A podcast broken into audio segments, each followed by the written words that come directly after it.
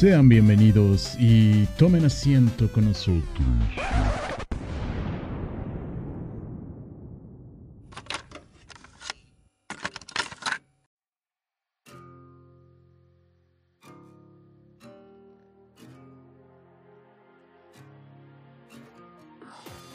Sean bienvenidos a esta nueva temporada de The Couch, Cotorreo Nerd.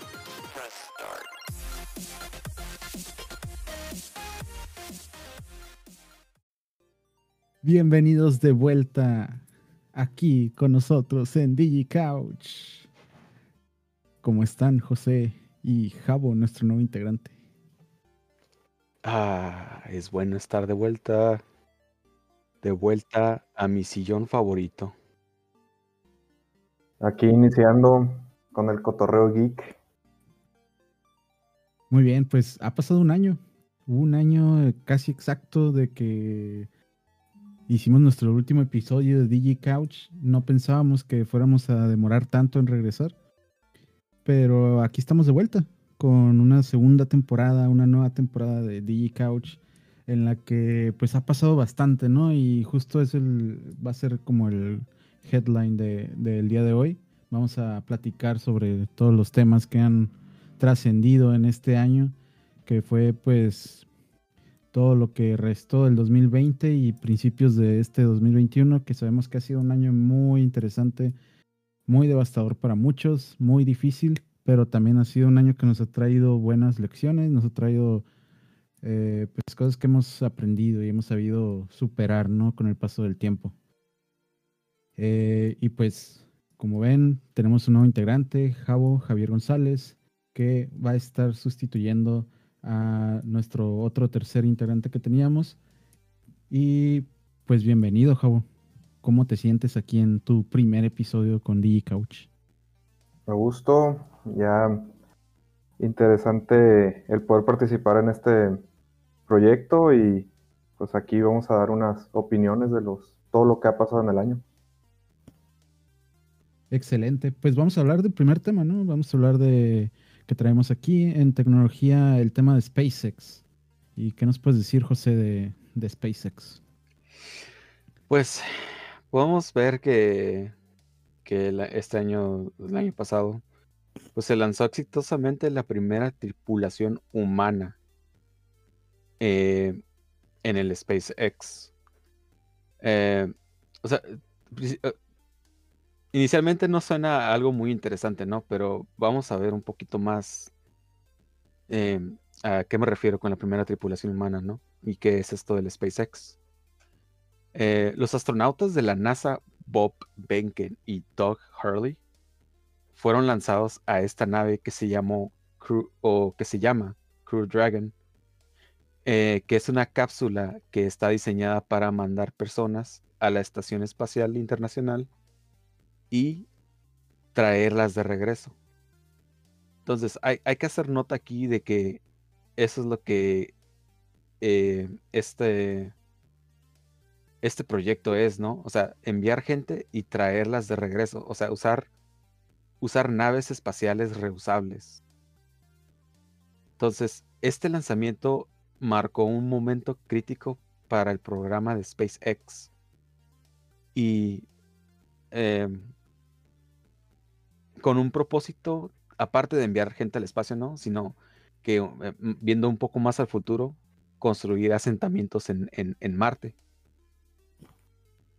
Eh, esta misión se consideró como una prueba, eh, pero cabe destacar que la última vez que NASA envió gente al espacio fue en el 2011.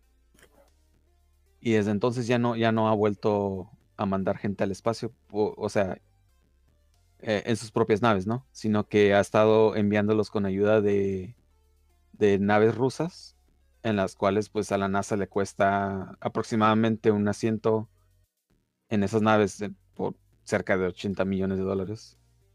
Pues sí está carito, pero sí, o sea, sí fue un, un gran un gran evento, ¿no? Porque pues estamos marcando precedentes y, pues siento que de aquí en adelante pues van a venir más cosas que hemos visto también a lo largo del año, ¿no? Que han sacado más como los que fueron a la a esta estación, internacional, ¿no? Sí. Sí, yo creo que también lo, parte relevante aquí es de que es una compañía privada, ¿no? O sea, sí fue con, ah, con ayuda de la NASA, pero al final de cuentas el dinero vino de, de una empresa privada y, va hacia, hacia generar dinero, ¿no? O sea, esto pues es el precedente hacia pues ya hacer este hoteles espaciales, ¿no? O que puedas irte a dar un, un rocito ahí a, la estación espacial, pero ya, ya no como astronauta, sino como turista. Sí, ese es el propósito. Y, ah, o sea, así como he dicho, ¿no? Los asentamientos en Marte y quién sabe, ¿no? A lo mejor asentamientos en otras, en otros planetas habitables. ahora sí que viéndolo muy, muy a futuro, ¿no? O sea, es lo que, es lo que estoy tratando de decir es que es, e, e, pone un precedente, ¿no? En la travesía humana hacia ir más allá del espacio, ¿no? Así es, pues qué, qué chido, la verdad, que que sí se estén logrando todas estas metas que SpaceX se, está poniendo. Digo, a lo largo de este tiempo hemos visto que también hay otras cosas que no han salido muy bien, pero parece que siempre su, postura es muy positiva, ¿no? La de tanto Elon Musk como SpaceX como un ente eh, siempre han sido muy positivos en que aunque sus pruebas estén algunas fallando, siguen eh, logrando avances, ¿no? Con ellas. Sí, claramente su objetivo es la progresión humana. ¿Qué tan quieren, o sea, romper esos límites que tenemos actualmente? Así es, pues vamos a estar al tanto a ver qué otras noticias nos, nos encontramos en el futuro para poderlas discutir aquí sobre SpaceX. Y bueno, vamos al siguiente tema que son los NFT, NFTs, ¿no? Que es este tema eh, controversial para algunos, revolucionario para otros. Eh, les voy a platicar un poquito de los NFTs para los que no sepan y los que sí saben, pues si me equivoco en algo, una disculpa, que no soy experto y, y eso sí me, llamó la atención. ¿eh? Si hay alguno de los escuchas que sea experto en el tema, estaría interesante tenerlo aquí, ¿no? Para que nos platique más sobre este mundo de los NFTs. pero bueno, primero, ¿qué es un NFT? ¿no? Se abrevia NFT es un non-fungible token, que es una pieza no fungible, es un objeto virtual, algo que no se puede intercambiar. Por ejemplo, tenemos el dinero o los bitcoins, ¿no? Esos son intercambiables. Tú puedes pasarle un bitcoin a otra persona, ya es de su propiedad. Eh, pero se puede traducir a, diferentes cosas, ¿no? Como el dinero. Puede, tú, tú puedes pasar un, hacer una transferencia y, y ese dinero pues es casi casi como una copia, ¿no? En este caso, eh, los NFTs son cosas que son únicas. Entonces, esto lo comparan mucho con el arte. Puede ser, pero todo es digital. Entonces, puede ser un dibujo, una animación, una pieza musical, una foto, un extracto de video. Eh, y cualquier cosa digital se le asocia un certificado de autenticidad. Y este está incluido en un inventario de blockchain que pues evidentemente es inviolable, es supuestamente inhackeable y, y, no se puede pues no se puede hacer mal uso de, estos ya que pues funcionan con, con, la tecnología detrás del Ethereum, detrás de, de, estos blockchain y el objeto virtual es un, es un archivo pues de un archivo de computadora y se puede intercambiar o revender pero junto con su certificado. Esto quiere decir que solo hay una copia de, lo que sea que estés vendiendo como NFT y no se puede, no se puede intercambiar. Digamos, no es como que, puedas copiar y pegar una imagen, sino que esta imagen que estás comprando, video o lo que sea, es único, ¿no? Y viene con su token de autenticidad. Entonces, es como en, en el arte, cuando ves una Mona Lisa que es una copia, ¿no? Que tú sabes que esta Mona Lisa eh, que te están vendiendo en la calle, pues no es la original. es lo mismo acá con el, con el NFT. Eh, Sabes que existe una imagen original, tal vez la puedes copiar y pegar y utilizar y descargar y como sea, pero el original es el que tiene el certificado. Entonces esto creo que es muy interesante porque obviamente es un mercado muy de nicho, ¿no? Eh, muy pocas personas le entran a esto del NFT, pero, o sea, lo que llama mucho la atención es que hay subastas en las que se gastan millones de dólares por una sola pieza, ¿no? Que, por ejemplo, algo que se acaba de vender hace poco por 69.3 millones de dólares eh, fue una obra digital, o sea, una, una imagen. Y también se, ha vendido, por ejemplo, el primer tweet de Jack Dorsey, que es uno de los eh, de los fundadores de Twitter. Su primer tweet se acaba de subastar también como un NFT. Entonces, estamos entrando en un mundo muy loco en el que cosas que pensábamos que simplemente vivían en el internet y que no se podía hacer nada más con ellas, pues ahora se puede hacer dinero con ellas y y pues no sé, cómo qué es lo que opinan ustedes al respecto. Algo que estoy leyendo aquí es que, por ejemplo, a los NFTs le pueden dar valor a lo que ahorita está en internet. Por ejemplo, una imagen que antes tú decías, bueno, pues no vale nada, ¿no? Porque la puedo copiar un millón de veces y no pasa nada. El autor puede crear el NFT de, su obra y como de alguna manera, como menciona, certificarla de que es lo original y eso le da un valor para la persona que, lo compre, ga- garantizar de que yo tengo yo tengo la copia original, ¿no? O sea, y sí, puede haber otras copias piratas, pero la mía es la que realmente vale, ¿no? Entonces realmente pudieras tener ahí un tipo de pues a lo mejor un activo, ¿no? Y, y todo este tema sí se relaciona mucho como el arte, ¿no? Como por que solo existe una sola Mona Lisa, ¿no? Todas las demás son las copias, pero realmente la que vale millones de dólares es la original, ¿no? La que, la que hizo el, el autor original. Entonces, yo creo que esto sí pinta para algo muy interesante en un futuro y, y para poder estarle dando valor a las cosas digitales. O sea, pinta, pinta muy bien y no solo en arte. Sí, y pues muchos artistas digitales también están como muy emocionados con esto, ¿no? Porque sabemos que existen personas que se dedican a esto ex- exclusivamente y si bien así- lograban hacer dinero vendiendo su, su arte, digamos, en plataformas como Patreon o etcétera, eh, no es lo mismo que ellos puedan venderle un trabajo a alguien que es un trabajo personalizado a que ellos puedan vender ya sus piezas como tal, ¿no? Entonces esto abre, abre un buen camino para ellos, ya que pueden entrar a estas plataformas donde puedes vender NFT, que es, por ejemplo, por mencionar un par de ellas, eh, o también está OpenSea, en donde tú puedes este, ahí crear tu cuenta y de ahí vender tú tu propio tu arte, ¿no? Digital o tu cualquier archivo que quieras vender.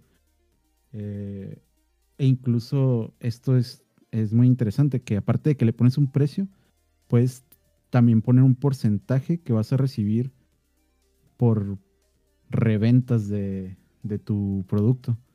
Entonces, esto también está muy interesante porque si, digamos, un artista digital hace un hace una imagen, ¿no? Una imagen 3D o un GIF o lo que sea, lo vende por alguna de estas plataformas y después el comprador decide revenderlo, como se queda las, la, se queda firmado, pues, que es el original, si lo vuelve a vender, va a recibir un porcentaje de esa venta. Entonces está bastante interesante para, para ellos y creo que pues muy, muy este puede llegar a ser muy lucrativo, ¿no?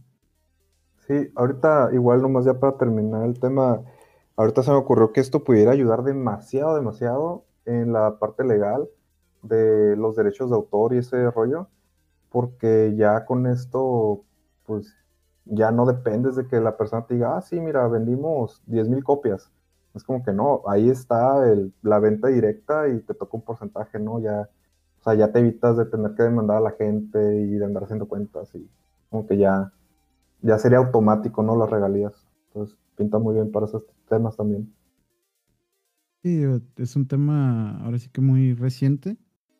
Apenas creo que en octubre, noviembre fue la primera venta de un NFT. Eh, pero pues, de nuevo, vamos a seguir aquí al pie del cañón, viendo qué más noticias nos pueden salir acerca de esto y, pues esperamos también poder contactar a algún experto, ¿no? Que nos explique más sobre esto. Y bien, vamos a irnos al siguiente tema, que es eh, pues el crecimiento que tuvo Zoom, ¿no? En, en este año. Eh, ¿Qué pueden decir al respecto?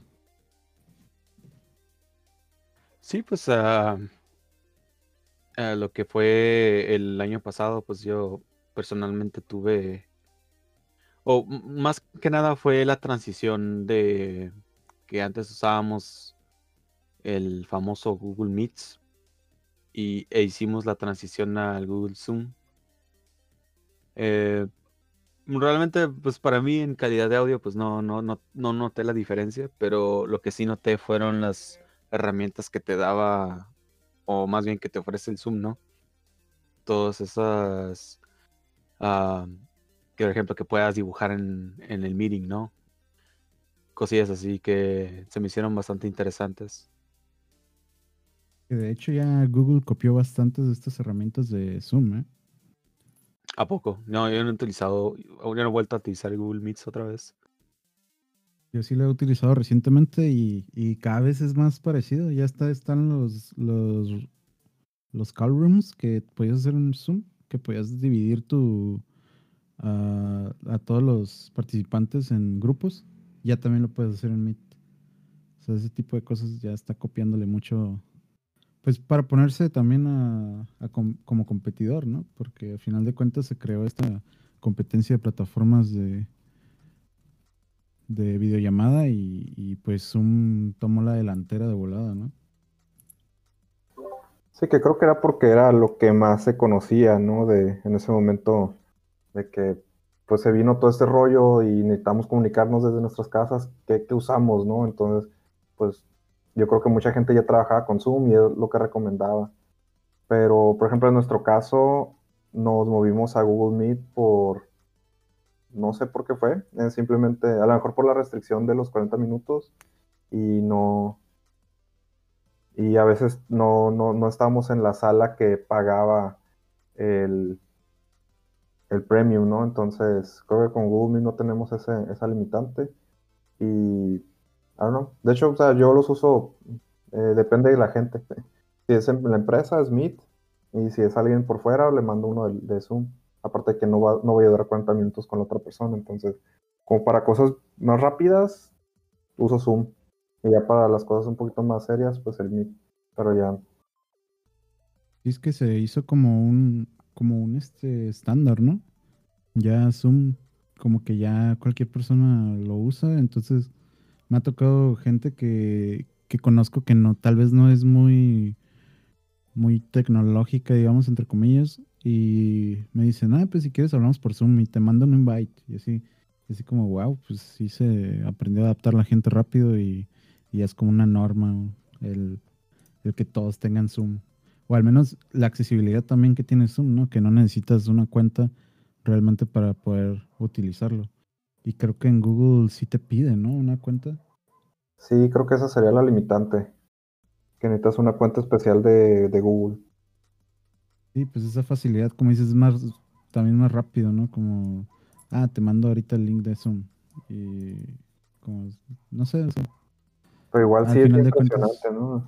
O sea, el crecimiento que tuvo como de 2000%, imagínate también la infraestructura que que ellos ya tenían hecha para prepararse para eso, ¿no? Que de hecho hubo unos problemas de seguridad, ¿te acuerdas? Este, que la gente, como, como las, los cuartos tenían números consecutivos, la gente como que entraba nomás cambiándole el número y entraban a, a meetings a nomás gritar o hacerla así nomás de, para enfadar. Y entonces Zoom tuvo que meter este passwords y ya cosas más, o el waiting room que son cosillas que se las aventó así como en dos meses, o sea, bien rápido. Sí, sí recuerdo que fue un problema eh, que tuvo Zoom al principio y pues vaya, es un es un problema que tuvieron ah, que tuvieron que sí arreglarlo rápidamente y pues sí sí les afectó un poco porque empezaron a tener eh, baja en los usuarios porque empezó a sonar mucho esto, ¿no? De que tenían brechas de seguridad y que no sé qué. Entonces es como, ¿por qué voy a usar Zoom si otras personas pueden escuchar lo que, lo que vamos a hablar y pues estamos tocando temas privados? Entonces sí empezó a tener repercusiones, pero pues vamos, vamos, este, una vez que lo arreglaron, creo que el crecimiento siguió y pues hasta la fecha se sigue utilizando bastante, ¿no? Sí, pues, eh, es una de las, de las primeras selecciones que la gente hace, es ir a, Zoom. Así es. Pero bueno, vamos al siguiente tema que es, eh, aparte de plataformas de, de videollamada, también hubo como noticia, ¿no? En las plataformas de mensajería.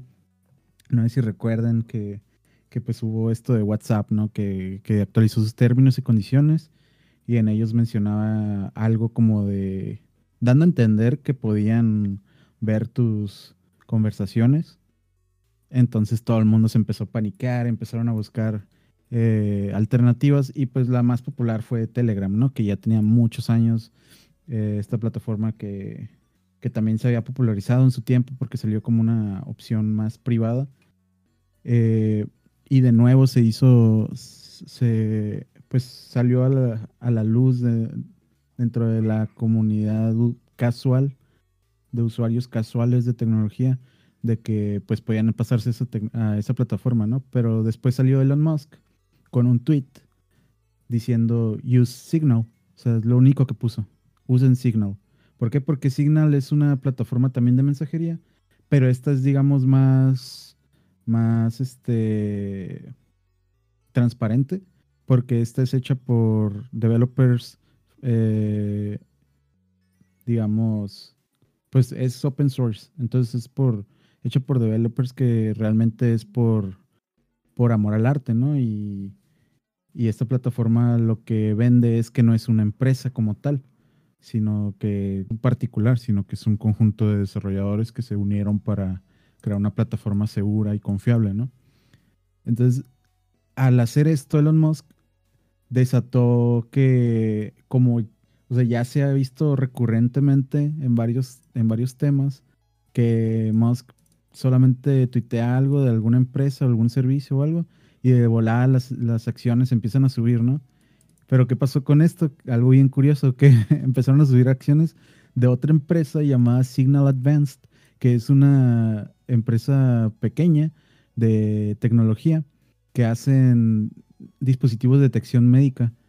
Y, o sea, como los, los inversionistas empezaron a, pues vieron nada más Signal en el, en el stock, empezaron a, invertir, invertir, invertir.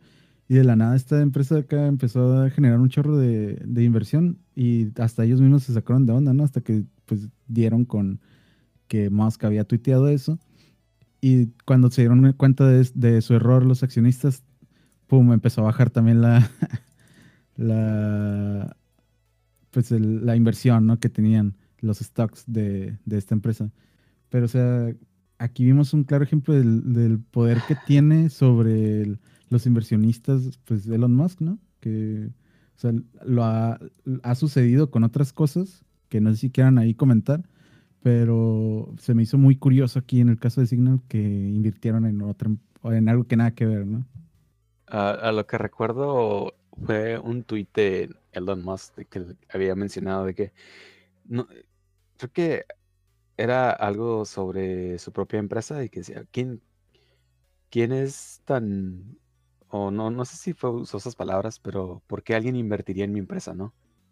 Y, y de, de pronto pues sus acciones se empezaron a bajar o, y luego después creo que volvieron a subir, ¿no? Pero, o sea, el, el poder que tiene pues con su palabra es, es impresionante, ¿no? Sí, igual también, pues aquí también se ve como el poder de, Twitter, ¿no? Que también tiene si él decide, si Twitter decide bloquear a Elon Musk, ¿qué tanto se, se perdería, ¿no? O, qué, o quién ganaría con eso. Entonces, aquí ya son otros temas de qué tanto Twitter tiene derecho a censurar a la raza, ¿no? O a permitir toda la libre expresión, porque pues por ahí también hubo unos, unos problemas con, con otros personajes como Trump, ¿no? Que, que nomás dijo algo y se armó el Capitolio, ¿no? Entonces, aquí, aquí da para otros temas bien interesantes sobre la libertad de, expresión y el poder que tienen ahorita las redes, ¿no? Así es. Eh, un tema, pues sí, muy controversial que estaría interesante que lo toquemos después. Pero mientras, pues vamos al siguiente tema que tenemos el día de hoy, ¿no? Vamos a ir un poco rápido en este, en este podcast porque pues pasó bastante, ¿no? Así que ahora el tema de las vacunas. ¿Qué me pueden decir acerca de eso, Javo, José? Igual, este es un tema rápido. Mucha gente se está como con dudas sobre las vacunas porque dicen que es que se desarrollaron demasiado rápido, ¿no? Ah, el detalle es de que los coronavirus ya se habían estudiado desde a partir creo que del 2010, entonces realmente ya se tenía mucho avanzado, simplemente con pues la, inmediatez que se necesitaba, pues se inyectó mucho dinero, entonces se, se, aceleraron muchos procesos de investigación y la mayoría de las vacunas están basadas en, en un mensajero RNA que en la escuela nos enseñaron que las vacunas eran como un, un virus atenuado y tu cuerpo ya lo, pues como está tan atenuado no te va a hacer daño, entonces tu cuerpo puede este, reaccionar a él. Ahora lo que es el RNA básicamente es como un dummy, una copia del virus o de una parte de sus proteínas que nunca cambia. Entonces eso es lo que ataca tu sistema inmunológico y, y entonces cuando ya te llegue el virus real, pues tu sistema ya está preparado, ¿no? Entonces no te modifica el ADN y este, tampoco te están inyectando el virus atenuado. Realmente es, es como una manera muy segura de pues, estar protegido y funciona. Esa es la parte importante, ¿no? Sí, incluso está, llegué a leer una pues un artículo que hablaba sobre la científica que tenía tiempo trabajando en, en esto de de investigar el RNA y cómo se puede utilizar en, las vacunas, ¿no? Y, que pasó muchos años batallando para conseguir inversionistas para su investigación. Muchos la tacharon de loca, que esto no iba a funcionar y ahora se está riendo, ¿no? O sea, ya creo que ya está, ah, se, se había jubilado y todo, pero ahora es como, están usando ahora mis investigaciones para desarrollar vacunas para el COVID. Es como, o sea, me dio, mucha risa eso, cómo es que de repente ideas así, digamos, radicales, entre comillas, son ignoradas y al final terminan siendo la cura para una pandemia que le pegó muy fuerte a todo el mundo, ¿no? Sí, pues eh, siempre va a haber ese, ese punto en el que la gente es escéptica, ¿no? es. Y pues bueno, vámonos al, ahora a hablar de gaming. ¿Qué fue lo más relevante que tuvimos este año, José, en, en temas de videojuegos? Pues empezamos, empezamos con el fenómeno de Among Us. Pues eh, tal vez eh, Among Us pues no salió en el 2020, ¿no? Pero pues todos podemos conocer que su popularidad se disparó pues como nunca, ¿no? Y eh, fue, pues fue para mí un buen juego, ¿no? Para disfrutar con amigos que, pues de otra manera, creo que nunca lo hubiera considerado jugarlo, ¿no? Eh, pues y gracias, no más bien gracias, ¿no? Sino que, pues, debido a la situación de estar dentro de tu casa, pues fue una buena excusa, ¿no? Para conocer más a fondo más gente y pues ahora sí que puedes sacar esa ardillez, ¿no? de ya sea el asesino, descubrir o eh, sacar a alguien de la nave, ¿no? Sí, yo, o sea, sí me, me llamó mucho la atención que mucha gente, o sea, que ni siquiera jugaba nada de videojuegos, empezó a entrarle por Among Us, ¿no?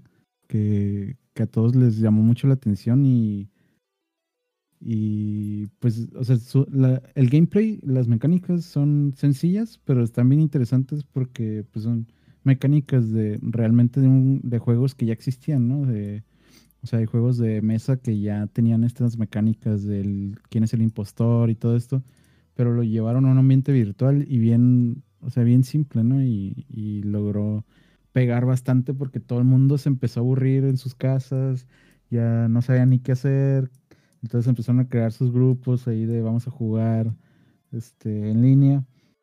Y, estuvo bien, bien interesante como, o sea, ahora vemos hasta peluches de Among obviamente piratas, ¿no? En las calles de México y, y se me hace bien chistoso como, como un videojuego llegó a ser tanto que hasta los, en los cruceros te encuentras cosas de Among Us, ¿no?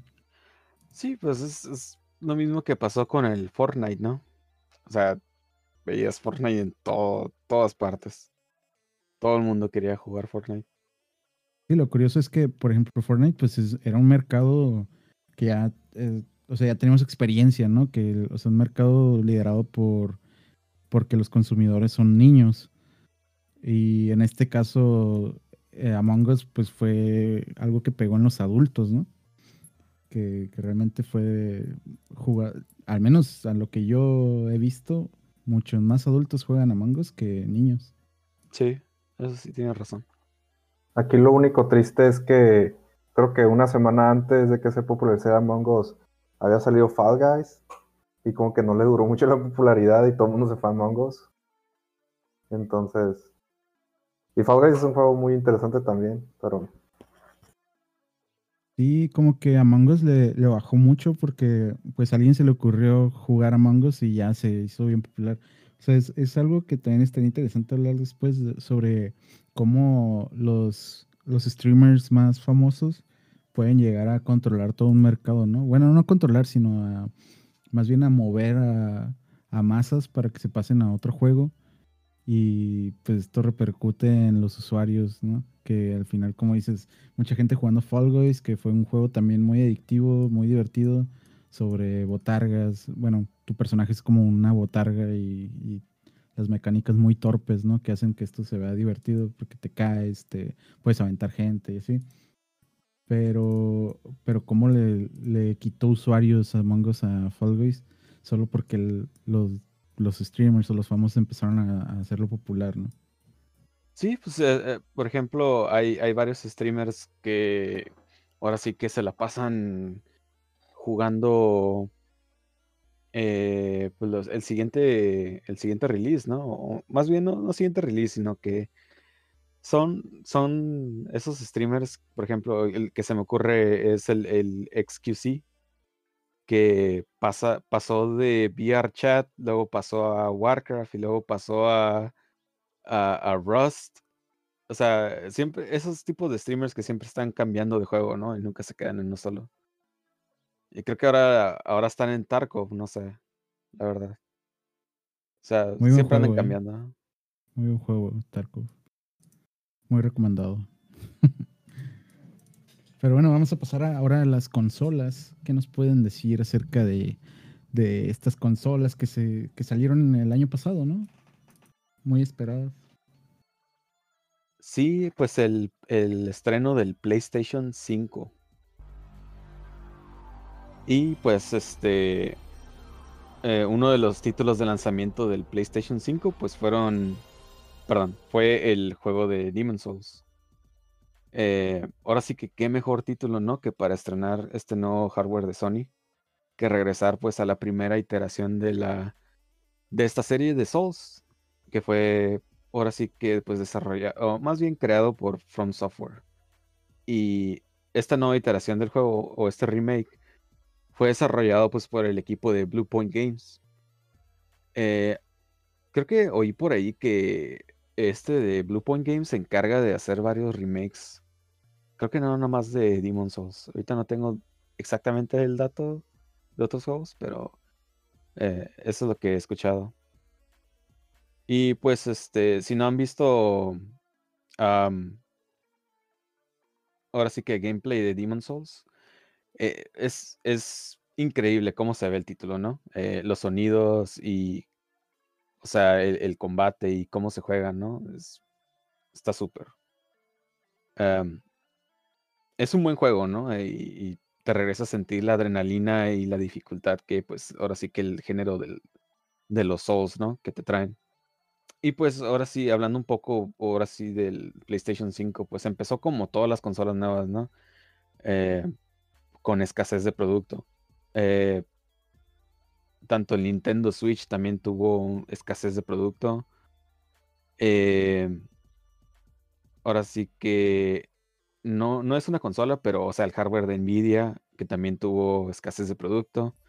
Y pues podemos darnos una idea del por qué, ¿no? O sea, porque varias de las compañías que, o fábricas que hacen estos eh, procesadores y ahora sí que chips, ¿no? Para esto, pues tuvieron retrasos, ¿no? De tiempo. Sí, lo platicábamos en, en los episodios del año pasado, ¿no? Que empezaba la escasez de, de productos porque muchas fábricas tuvieron que cerrar por el COVID. Entonces, ah, apenas estaba, se está como restableciendo la manufactura y ahorita creo que ya está como tomando otra vez el ritmo de antes, pero igual se sigue viendo un desabasto en tarjetas gráficas, por ejemplo, ¿no? Y, e incluso, o sea, consolas como estamos hablando ahorita de PlayStation 5, ah, salen lotes a la venta y se van de volada, ¿no? Yo quería comprar un PlayStation 5 y siempre que, sale otra vez, se, me va la oportunidad porque vuelan esas cosas. Sí, o sea, y, yo recuerdo que, hubo periodos de tiempo en el que en el que la gente pues se metía a, los sitios de Walmart, por ejemplo, de, de, Estados Unidos, y se metía a unas salas de espera para que pues puedan comprarlo, ¿no? Meterlo a su carrito y de volada hacer el checkout, ¿no? Pero lo que pasaba es que llegaba a la hora de la venta, pues no sé, a las 10 de la mañana, y le daban un F5 y ya, ya no había stock, ya, se acabó. y pues el problema era que pues muchos de esos PlayStation 5 pues eran comprados por revendedores, ¿no? Que se compraban pues ahora sí que de 5, de 6 PlayStation 5 pues para ponerlos en eBay, en Craigslist o quién sabe, ¿no? Mercado Libre, quién sabe dónde más lo pongan.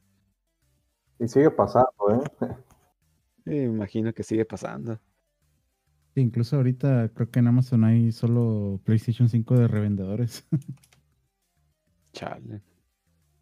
O al menos de empresas que, que lo venden por su cuenta, pero mucho más caros, ¿no? Es lo que estoy viendo ahorita. Pero bueno, vámonos al siguiente tema, que es realidad virtual. Y vamos a hablar ahora del juego de Half-Life, que si bien muchos esperaban una, o siguen esperando, eh, dicen que la esperanza muere el último, eh, una tercera entrega de, de, la serie, pues recibimos algo que no, no fue la continuación, pero pues fue algo que también marcó ahí este pues alegría en los fans de la serie de Half-Life, ¿no?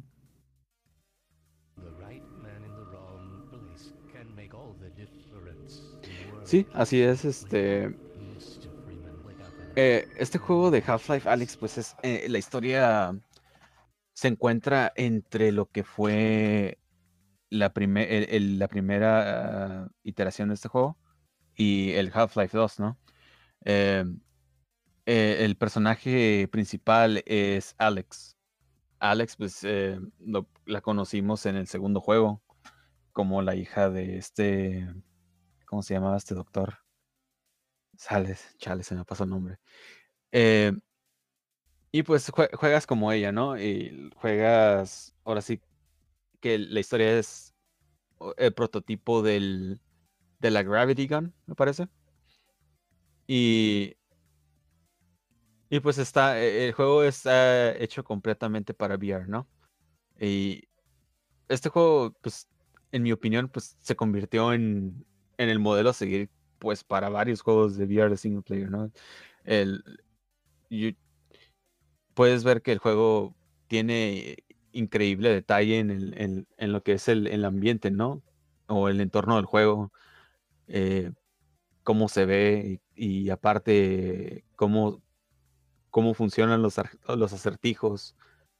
Que, que, si recuerdan, pues en el Half-Life 2, pues ocupabas eh, pues un ingenio, ¿no? Para resolver los acertijos que, que, te ponía el juego, ¿no? Y no había una sola manera de resolverlo, sino que había bastantes maneras de resolverlo, ¿no? Simplemente era utilizar tu ingenio. Y, o sea, e, y aparte de lo que tiene este juego, pues, aunque es un poco lineal, lo que tiene es que es muy bueno para la exploración y la inmersión, ¿no? O sea, por ejemplo, recuerdo que estaba viendo un amigo jugar, que él está, está en un edificio, o más bien un hotel, ¿no? Y está lleno de, de baños y de, eh, ahora sí que, eh, espejos con que los puedes abrir y atrás tiene un, una inyección, ¿no? y se me hacía chistoso, ¿no? Que él agarraba la inyección y de volada se lo ponía, ¿no? Y hacía movimiento, ¿no? con, con, sus controles, o sea, de VR. Eh, o sea, el, juego es bastante, es bastante entretenido, ¿no?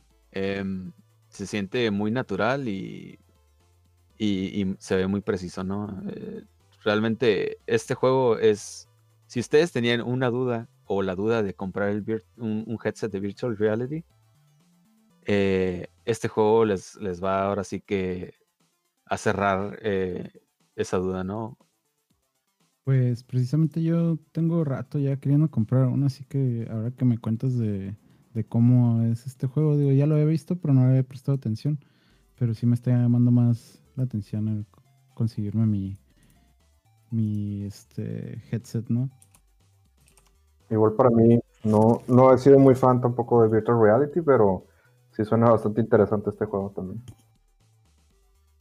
¿Te parece, o sea, a ti parece que te gustan también ese tipo de juegos, ¿no, Jabo? Que nos contabas de, Alexa. Sí, yo soy este. Soy más de first person shooting, ah, pero pues también lo que son puzzles, este, también me gustan. Está resolviendo. Nice.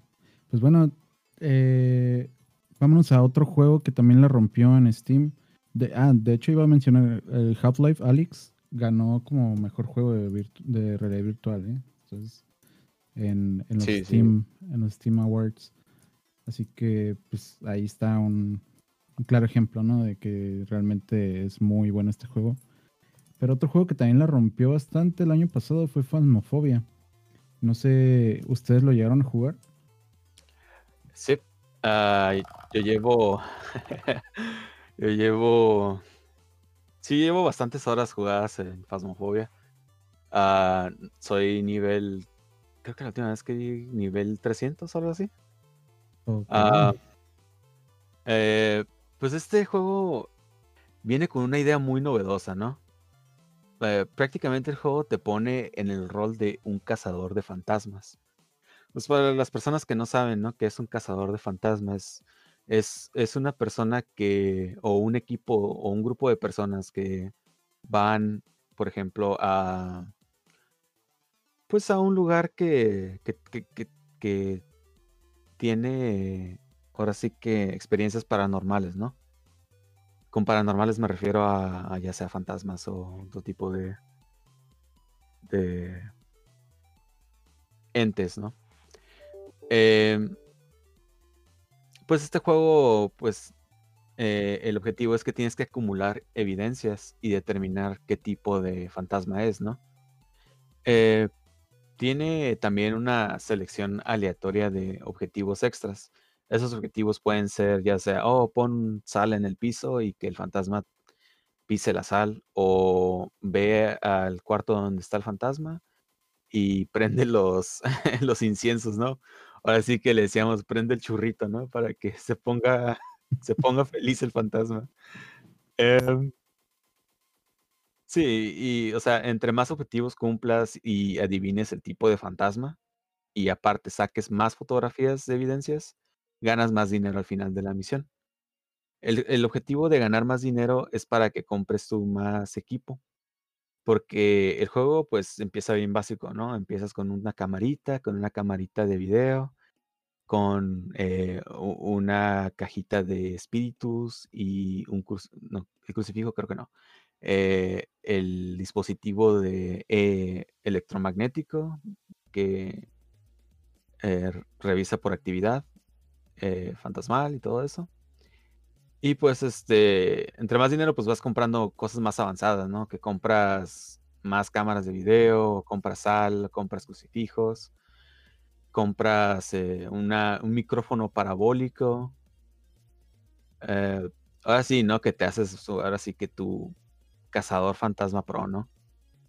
Y ah, lo que tiene también es que cada fantasma tiene su propia personalidad, ¿no? Y atacan de diferentes formas.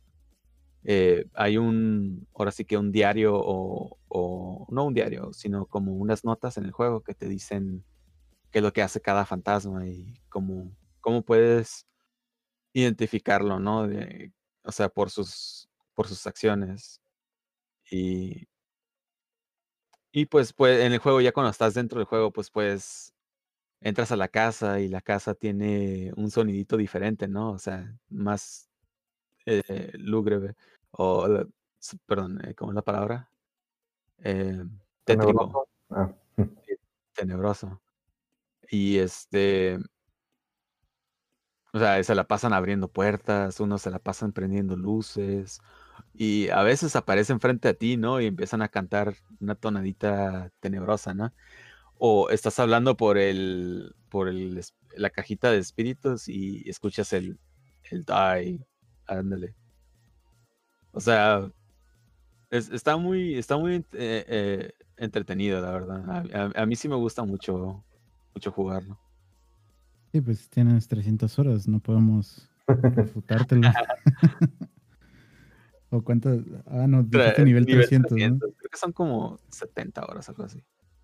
Ah, todos es bastante. bueno, eh, pues a ver cuándo me invitas a jugar, para que me des carry ahí en Phasmophobia. Mientras lo que estoy viendo es que es 3D, digo, también es de Virtual Reality, ¿verdad? Sí. Ah, puede ser, ajá. Ok, no, entonces sí da miedo. o sea, lo puedes jugar también sin realidad virtual, pero si sí, pero pues quieres la experiencia La inmersión, pues ajá.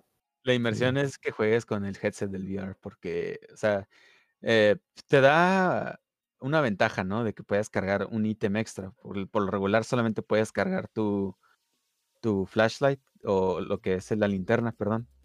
Y ah, dos, dos objetos más. Y pues sí te ayuda bastante, ¿no? Cargar una cosa extra. Pero lo que sí no te ayuda es, por ejemplo, moverte, ¿no? Porque eh, ahora sí que los personajes se mueven tan lento que cuando empieza a cazar el fantasma te sale y lo ves y ay, tienes que esconderte, ¿no? Te, te vas y te escondes en el closet. En el closet. Tienes que correr, ¿no? Sí, o sea, una de las mecánicas es de que si te empieza a cazar el fantasma, las luces empiezan a parpadear y pues tienes que ir a esconderte, ¿no? Para que no te mate. Pues yo le veo otra desventaja ahí que me daría un paro cardíaco. pues sí. Y bueno, vamos rápidamente al último tema de gaming, que es un juego muy esperado y también muy retrasado que estuvo su salida. Y pues nada más y nada menos que Cyberpunk, ¿no? Este juego que le generaron bastante hype, bastante. Lo retrasaron como dos, tres veces y para que al final pues no tuviera el éxito que ellos esperaban, ¿no? Sí, eh, yo, yo lo compré y, ah, o sea, lo aparté y porque dije, no, pues, o sea, es CD Projekt Red, no, no me, a mí no me, no me han decepcionado aún, ¿no? Está en ese, en ese punto. Eh, pues yo, yo tenía muchísimo hype pues, y solamente terminé decepcionado, ¿no? Ah, la historia no, no fue tan profunda como la historia de Witcher 3, pero pues sí, para la gente que, conoce Witcher 3, pues es, es una serie que fue adaptada de un libro, ¿no?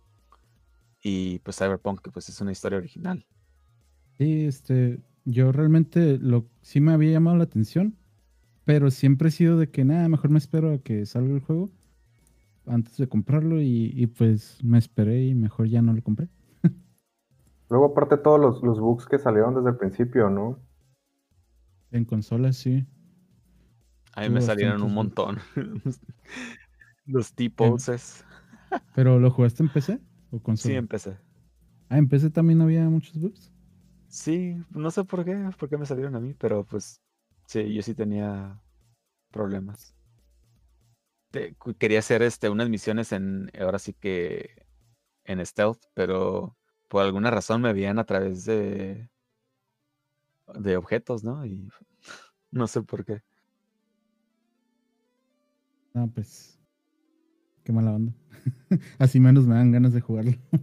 Y estuvo bien chistoso porque mucha gente se quejó de que querían su dinero de vuelta, pero querían seguir jugando el juego. De que pidieron el, el- pues que les regresaran el dinero. Entonces, ah, ok, sí, ahí te regresamos el dinero, pero les quitaban el juego del, de su library. Y un montón de gente, hey, ¿por qué? pues por los bugs. Es como que, ajá, así es como funciona. Es como que no lo quieres, pues te lo quito, ¿no? Sí, Pues yo sí. también ni, ni cómo ayudarlos, ¿no? Y pues bueno, el pues ojalá eh, saquen, ahora sí que creo que ya han saca- estado sacando actualizaciones, ¿no? Para el juego eh, muy seguido y creo que ya han arregl- arreglado varios problemillas que tenía el juego. Pero lo que yo estoy ahora sí que viendo más a futuro es que ojalá y los modders pues también saquen algo interesante, ¿no? Para el juego. Algo que arregle ahora sí que el sistema de talentos o de los upgrades que tenía y, o no sé, incluso el combate. A ver qué se viene respecto a esto. Pero bueno, vamos a pasar a la última sección. Eh, se nos está terminando el tiempo, entonces simplemente vamos a hacer una mención de eh, rápida de dos personajes que se nos fueron en el área del entretenimiento.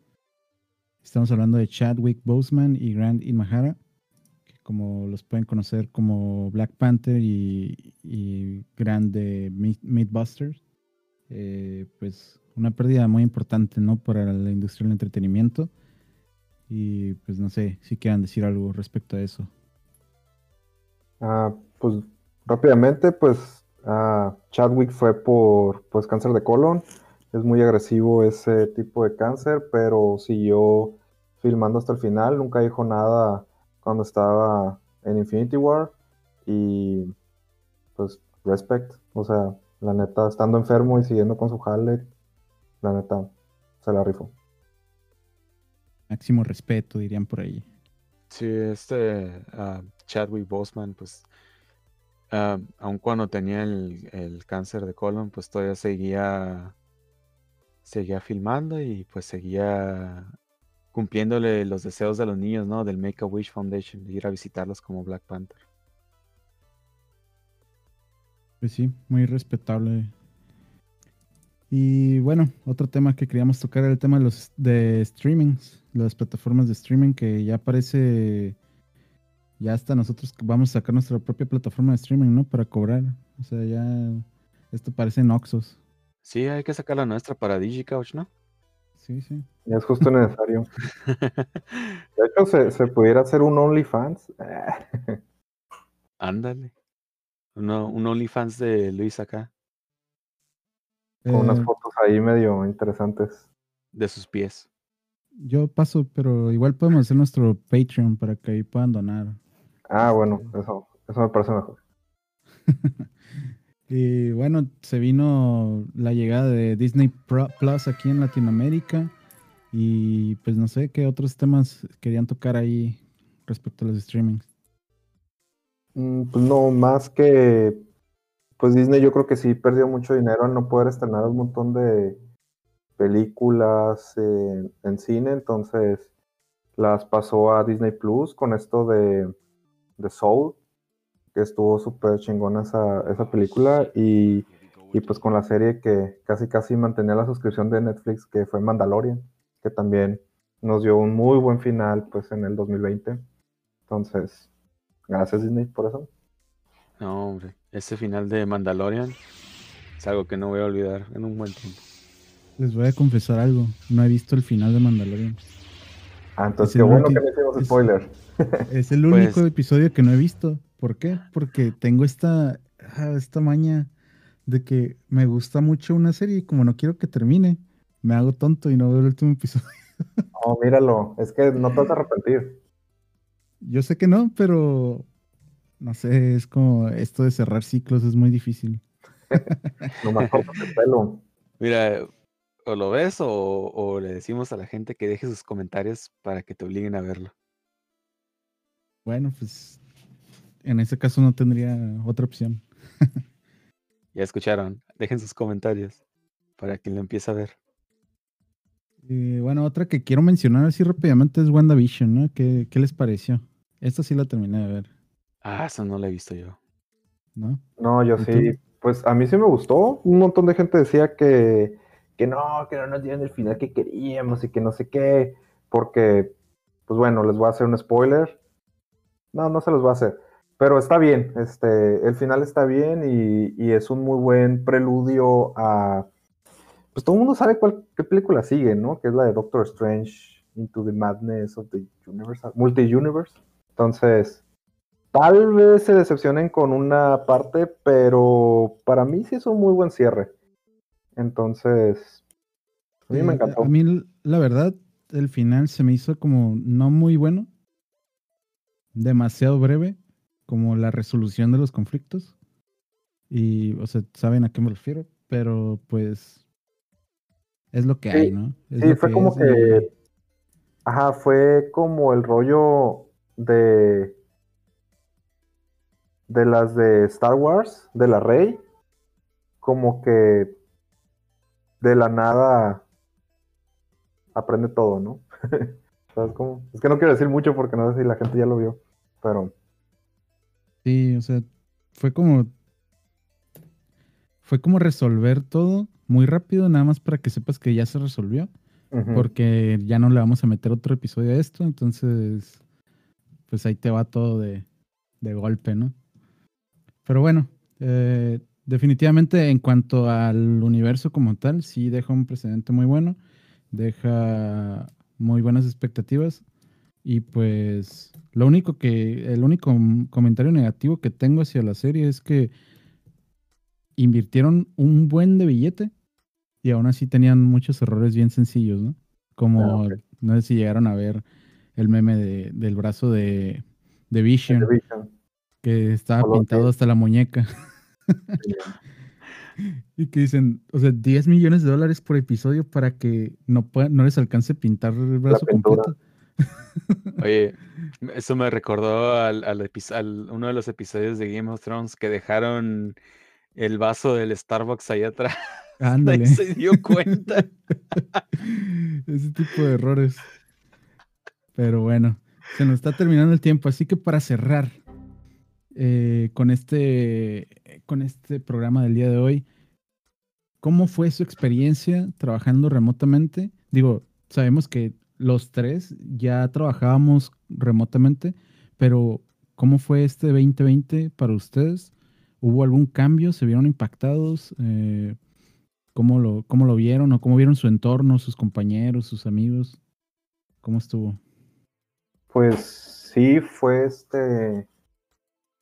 Fue un poquito más difícil porque, por ejemplo, yo estaba acostumbrado a que fin de semana pues podía salir, ¿no? Y ese rollo, y pues ya te tenías que, que quedar en la casa. Entonces sí, como que la dinámica sí está un poco distinta. O sea, y por ejemplo, antes yo también me iba a trabajar a cafés y pues por lo menos ya salías, ¿no? Cambiabas el ambiente de que, ah, pues tu casa pues es para descansar y pues iba a algún lugar a trabajar, ¿no? Y ahora que ya me hice una, un cuarto oficinita, pues ya por lo menos ya tengo ese ambiente otra vez, pero sí, ha sido medio complejo el volver como que agarrar el, el ritmo que tenía antes, pero ya ahorita ya me acostumbré. Y aparte pues está ya como un poquito mejor, pero sí, sí, sí fue un reto un poquito grande, entonces y nosotros que ya éramos tech y que estábamos familiarizados, entonces para la gente que apenas empezó a hacer esto, me imagino que ha de haber sido el cambio muy grande, ¿no? Sí, pues para mí también era de que, ah, fines de semana, pues potencialmente salir, ¿no? A, a- divertirse un rato con, con los amigos, ya sea, pues en mi caso, ir a jugar juegos de mesa o, o ir a, a jugar videojuegos también. Em, pues muchas de esas cosas pues las dejé de hacer. Eh, teníamos un grupo de Dungeons and Dragons y pues dejamos de jugar también por lo mismo, ¿no? Y pues ahorita nada más estoy esperando a volver a regresar, o que regrese esa, esa normalidad que teníamos, ¿no? Em, respecto al trabajo, pues eh, no, no creo que cambió mucho la dinámica. Ahora sí que, bueno, de hecho sí un cambio muy grande. eh, pues eh, yo ahora sí que de, cambié de, de, empresa, pues. me contrataron en otra empresa y ahora sí que creo que, o más bien fue parte de, fue en parte por, em, creo que lo que querían era buscar desarrolladores de cierto tipo de plataforma, ¿no? De, el- de OutSystems y pues fue algo que, en- que, tuve que aprender, creo que, eh, bueno, que tuvimos que aprender eh, con, junto con Luis. Y, ah, y pues sí, fueron, fueron cambios, eh, ahora sí que, pues bastantes en lo que fue como desarrollador. Sí, yo en lo personal, eh, en cuanto a trabajo, pues no sentí mucho el cambio. Todo ha sido muy similar, pero sí el, el hecho de no poder salir, eh, pues como lo hacía antes, sí me pegó bastante. Pero pues igual adaptando, ¿no? Mm, adaptándome a, esto, empecé a sacar otros proyectos por, pues para ese tiempo libre que tenía, ¿no? En las tardes. Y pues ahí vamos, poco a poco. Ahora sí que es adaptarse a morir esta, esta onda y pues esperemos que todos ustedes estén logrando adaptar también. Eh, y si no, pues si buscan tips para mejorar el ambiente laboral en casa, también aquí estamos eh, disponibles ya que pues tenemos experiencia con esto y, y ya traíamos experiencia antes de la pandemia, entonces ahí déjenlo en los comentarios a ver si les interesa que toquemos Sí. de nuevo ese tema. Más que nada, eh, uno, una de las cosas que yo creo que pasa muy seguido para la gente que se queda en casa y más para la gente que está sola, ¿no? Es cómo socializar, ¿no? Fuera de, eh, de utilizar plataformas de social media, ¿no? Como Facebook y todo eso. Eh, para mí, ¿no? Lo que me ayudó bastante fue estar en, Discord con, con amigos, pues. Eh, ya sea videollamadas o ya sea jugando videojuegos, diferentes tipos de videojuegos. Among Us fue una de esas cosas, una de esas experiencias también. Eh, yo lo que recomiendo es que sí, o sea, si no pueden verse, bueno, no se pueden ver, ¿no? O sea, es este meterse a una sala de Discord o, otra aplicación, Zoom si quieren, y platicar, ¿no? Con sus amigos desde ahí. Sí, eso también a nosotros nos ayudó porque pues sí teníamos planeado como que hacer posadas o así, pero pues vimos que iba a haber un repunte y fue como que, ah, ¿saben qué? Pues hacemos la posada virtual, ¿no? Entonces, pero pues ya cotorreando con la raza y pues ponle con una cerveza ya como que, ok, o sea, no es lo mismo, pero, pero pues está presente la gente, ¿no? Entonces, ayuda. Sí, o al final pues se logra el objetivo, ¿no? Que es convivir y, y, Sí. pues no estar ahí apachurrado en tu casa solito. Pero bueno, ya llegamos a la recta final entonces, ya llegamos al final de este episodio. Y pues nada, agradecerles por estar de vuelta, esperamos que sea de su agrado. Eh, este, este episodio fue especial ya que fue como un recuento de, de todo lo que pasó ¿no? en el año, pero los próximos van a ser un poco más parecidos a la, a la mecánica que traíamos antes. Así que pues ahí es, espérenlos, ¿no? Eh, muchas gracias eh, José y muchas gracias Javo por, por interesarte en el proyecto. Y pues nada, nos vemos la otra semana en DigiCouch. Hasta luego. Vale, nos vemos. Estaremos viendo de regreso en el sillón. Nos vemos en la próxima. Hasta luego. Bye.